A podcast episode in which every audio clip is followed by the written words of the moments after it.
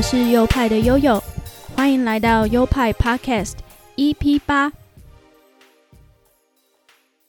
跟第一次收听的听众朋友自我介绍，呃，我是悠悠，我是一位平面设计师，在台湾有五年多的工作经验，现在正准备前往加拿大进修我的设计技巧。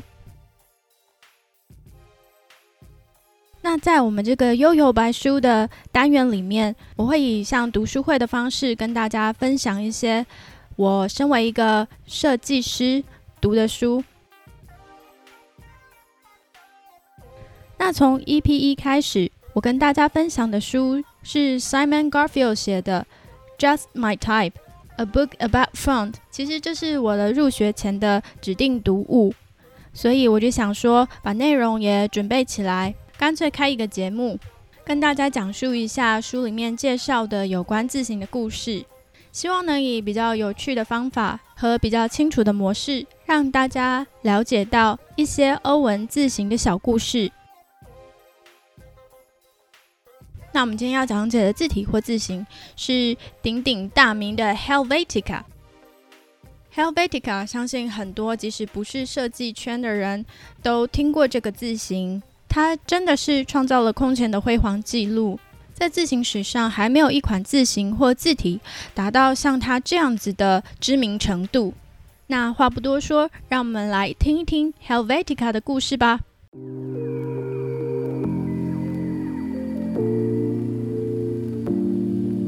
在字形史上有两大知名的字形，它们都是在差不多时间发源于瑞士。分别是鼎鼎大名的 Helvetica 跟 Universe。我们这一集会讲述 Helvetica，下一集才会介绍 Universe 的历史。Helvetica 被广泛使用的程度真的非常的惊人，几乎是无所不在，甚至有设计师形容它是氧气一般的字体，生活中是不能缺少的。二零一零年，有一位住在纽约的字体设计师。s e r i u s Highsmith 为自己发起一项挑战，这个挑战就是想要过一个没有 Helvetica 的一天。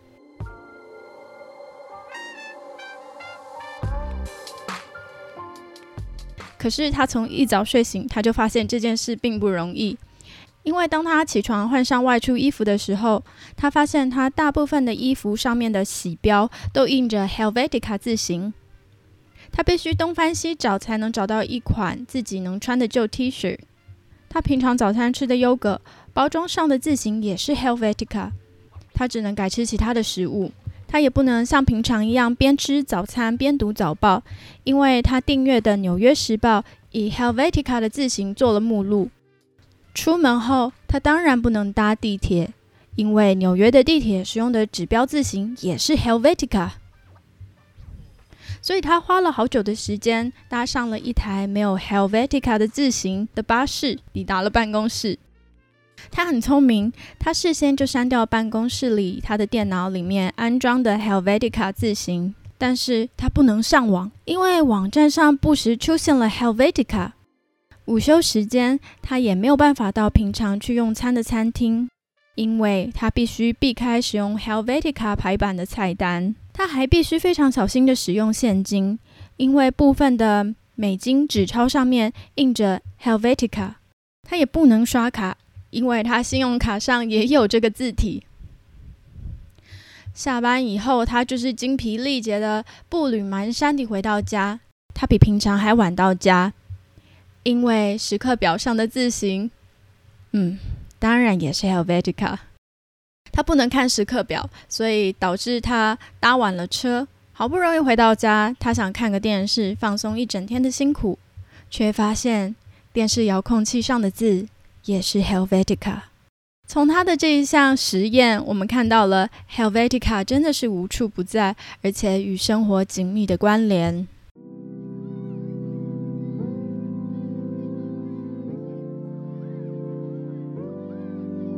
Helvetica 诞生于一九五七年。一九五零年代是设计界相当特殊的一个时期，因为那时候刚好是在第二次世界大战之后，万事万物都开始要逐渐复苏，包括设计也是。所以其实可以感觉到那时候有很多设计师，他具有时代的使命感。那时候被说是瑞士风格兴起的时期，人们诉求或者是他们需要更理性、更有秩序、更平稳、更实用、更清晰和更现代的设计。不管是在平面设计、工业设计、建筑设计，都是这样的一个情形。当时有一间瑞士的铸字厂叫做 Has Type Foundry，它的老板 Edward Hoffman。想要重置1898年的德国字型 Accident Grotesque，于是就找到了 Max Mediger 为他绘制。Max 当时是一位业务，他的工作呢其实是呃在整个瑞士跑透透，替他的公司招揽字体订单，但他同时也具有设计字体的能力，只是他当时觉得业务能比较赚钱。那跟我们现在好像差不多，好像就是真的，你去做行销也都比做设计还会赚钱呢。而 Edward Hoffman 器重他的这个设计能力，于是就找他来合作。在两人合作的角色当中，可以看到 Max 是负责实际制作，而 Edward 是负责构思，还有给评论。当然，他不是只出一张嘴，因为他其实对于字体高度的敏锐，他会给 Max 一些建议，比如说某个字母，嗯，哪一个笔画太粗，哪一个笔画太细，哪一个字母看起来不平衡等等。他们设计出来的字形都非常讲究，而且非常的有特色。Helvetica 这款字体的特色是它的小写 a 的肚子像一个泪滴形。人家说瑞士的设计都非常注意正负空间的关系。所谓正负空间，假如说是白底黑字的话，我们会说黑字是正空间，那它所留下来的底，也就是白底的部分，就是负空间。瑞士的设计是非常注重正负空间的形状的，不会说它只在意黑字的形状，然后它留白的部分就不管了。它不管是白底还是黑字，两者的空间掌握都非常的得当，而且都是非常优美跟漂亮的形体。然而，这不是一般的设计师做得出来的，这通常都要具备相当细腻或者是一定程度的设计经验才做得出来。那这套字体给人的感觉就是很平稳，因为像是它的小写 c、e 跟 s 的结尾都是水平的。这个水平给人一种安定感，也就是我刚才提到的，因为在战后，所以大家希望那个设计的感觉给人是一种平稳的、有秩序的。那刚好 Helvetica 就符合这种人们期待的需求。还有它小写的 I 和 J 上面的点是方形的，也是给人一种整齐、平稳、有秩序的感觉。在大写的部分，它的 G 最后一个笔画呈现直角，也是非常的规矩。而大写的 R 蛮可爱的哦，像是有一只抬起来准备要踢人的右脚。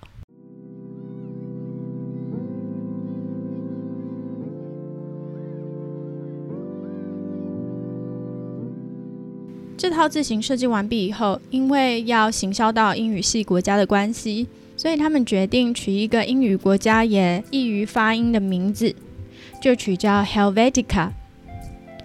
Helvetica 在拉丁文里面是瑞士的的意思。这款字推出了以后，在一九六零年代红遍全球。原本设计的只有细字和正常的粗细这两种字形，后来又加上了粗体、斜体等等，这就开启了。这个字体称霸世界的地位，风靡全球。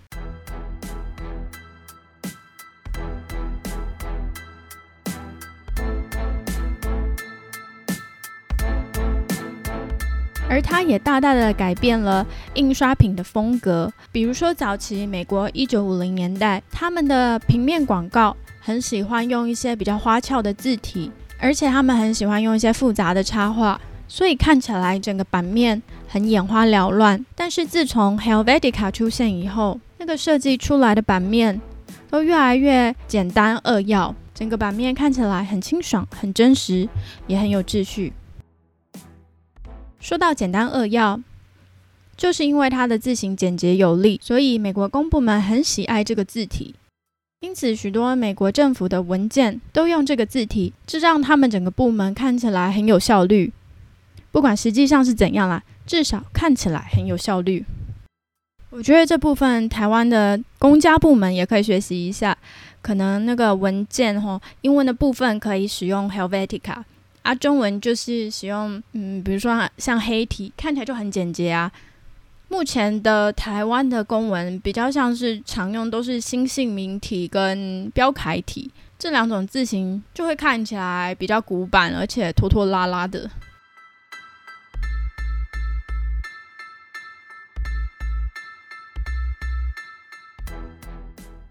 那说回 Helvetica 的应用，它著名的使用有呃 American Airline 美国航空。自从使用 Helvetica 当他们的标准字之后，后来的几十年都没有改变。其实也不知道怎么改变，因为那个设计实在是太好了，用 Helvetica 来代表美国的航空，毕竟这是一个在美国这么普遍使用的字体，所以相当的适合。另外还有一些经典的时尚品牌，像是 Burberry。b o m a 和 Yves Saint Laurent 的品牌标准字也从原本的衬线体改用 Helvetica，让他们的品牌形象更加的跟得上时代，更加现代化。另外还有很多很多的商标，像是北脸、Nose Face、Three M、American Apparel、B N W、Jeep、无印良品、雀巢、丰田。还有北美著名的文具店 Staple 和量贩店 Target 等等，好多好多，多到都说不完。而人红是非多，火红的字形也是一样，树大招风。近年来开始有许多反对 Helvetica 的声浪，许多人觉得 Helvetica 是一个很无聊的选择，觉得它太中性，太没有个性。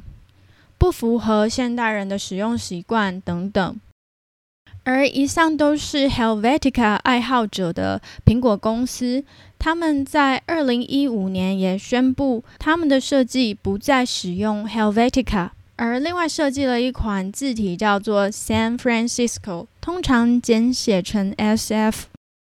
San S A N 其实也是无衬线体的意思，所以这里好像就是玩了一个文字游戏。他们不使用 Helvetica 的原因是，Helvetica 其实在缩小的界面时看的不是很清楚。那苹果公司因为有出了一个新产品叫做 Apple Watch，它的界面都非常小，所以这时候 Helvetica 反而就显得不太适合用在他们的这个产品上。在二零一九年，知名的字体公司蒙纳公司 Monotype。他们推出了一款 Helvetica Now，这个是依据 Helvetica 字体做改良，每个字母的形态他们都做了微调，让它可以不管是放大还是缩小都能看得非常清楚。真的是可以说，即使是再怎么经典的字形，也必须跟着时代不断的推陈出新，不然实在很容易被时代淘汰呢。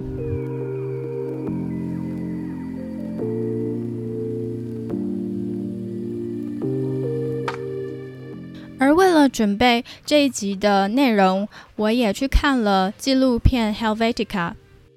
这部片除了浅浅的带过，嗯，《Helvetica》这款字的历史之外，它比较着重在于当今设计师们的辩证过程。现在的设计师们，有的人很喜欢这款字，有的人不喜欢。那那些不喜欢这款字的人，他们的理由就是会觉得这款字。很无聊，很无趣，太过中性，不太符合现代的时代。那还有的是针对它的空间配置上面有意见的，会觉得它字跟字中间的空间留得太小了，反而会有一种很狭窄的感觉。而有趣的是，在影片里比较支持 Helvetica 的，都是比较年长的、比较有资历的，甚至是比较大师级的设计师。他们对于 Helvetica 设计出来这个字形设计的技巧，以及它可以在规范的限制下设计出这样的好看的字体，感到非常的敬佩。这除了表达他们对 Helvetica 看法的不同，但其实也蕴含着新生代的设计师跟大师级老一辈的设计师中间对于设计这件事的思维的不同，就是可能比较。老一辈的设计师会觉得设计是一门精准的专业。其中有一位设计师说到，他觉得呃，平面设计师就像是医生一样，要治疗丑陋一种病，要治疗大众对于事物不在乎美感的这种现象。那其实也可以看到，说他对设计这件事情是有他自己的使命感的。而在纪录片里面也访问了，呃，比较年轻的设计师，其中有一位他不是受过正规的设计训练，他算是比较天才型的那种设计师。那他的设计也以突破框架为名，他觉得在设计里必须表达想法，表现创意。那 Helvetica 对他来讲就是一款极其无聊的字体。我觉得这部片让我从不同时代的设计师对一个字体的喜好，看出他们对设计的思维，这样的情况是蛮有趣的。那我还想举一个例子，那就是 Helvetica 其实离台湾的民众也非常接近哦。还记得二零一八年柯文哲竞选连任的时候，他推出了一款新的标准字。那时候，他的标准字的英文就是 Helvetica。那我印象很深刻，还有设计师写了一篇评论，在评论他的标准字，其中就是说到他第二次竞选连任，跟他二零一四年选举时的标准字，还有整套视觉系统，其实程度差了很多。他觉得柯文哲第一次选举的时候，那个视觉真的是做的太棒了。但是第二次选连任的时候，他有提到，可能之前跟着他的人都跑光了，那个团队的成员也都不太一样了，所以设计出来他觉得算是不怎么优的作品。然后他提到说，呃，没想到英文字竟然是使用 Helvetica 这么无聊的字体。但是他事后也讲了，说也是啦，就是。配合柯文哲这么无趣、这么死板的人设，也算是相当适合啦。这个啦，我想是这样啦吼。这个话说的好像很酸、很讽刺啦。我想是政治的立场大于设计的观点啦哦。我不是一个科粉，也真的觉得他竞选连任时的主视觉没有第一次选举时的好看。但是我不太喜欢对于 Helvetica 很无聊这样子的批评，因为我觉得它就是设计的好，才会被这么广泛使用，才会这么常见。所以就是它就只是设计师的一个选择。就像是批评，假如说喜欢张惠妹的歌，或是蔡依林的歌，这种比较大众的流行歌曲，我觉得都是蛮没有道理的，并不是说大众的东西就一定不好，然后比较小众的东西就是比较高级的，我是不这么认为，我觉得也都是选择的不同而已。以上都是我个人小小的想法，那不知道你们的意见是怎么样呢？而对于不是设计背景的听众朋友们，我希望你们可以从这一集得到一个实用的小资讯，那就是当你对使用英文字体没有什么概念的时候，不知道要选什么字体比较好看的时候，那就是用白纸搭上黑色的 Helvetica 字体，那就会看起来很漂亮喽。好的，那我们今天的节目就到这里喽，希望你还喜欢今天的内容。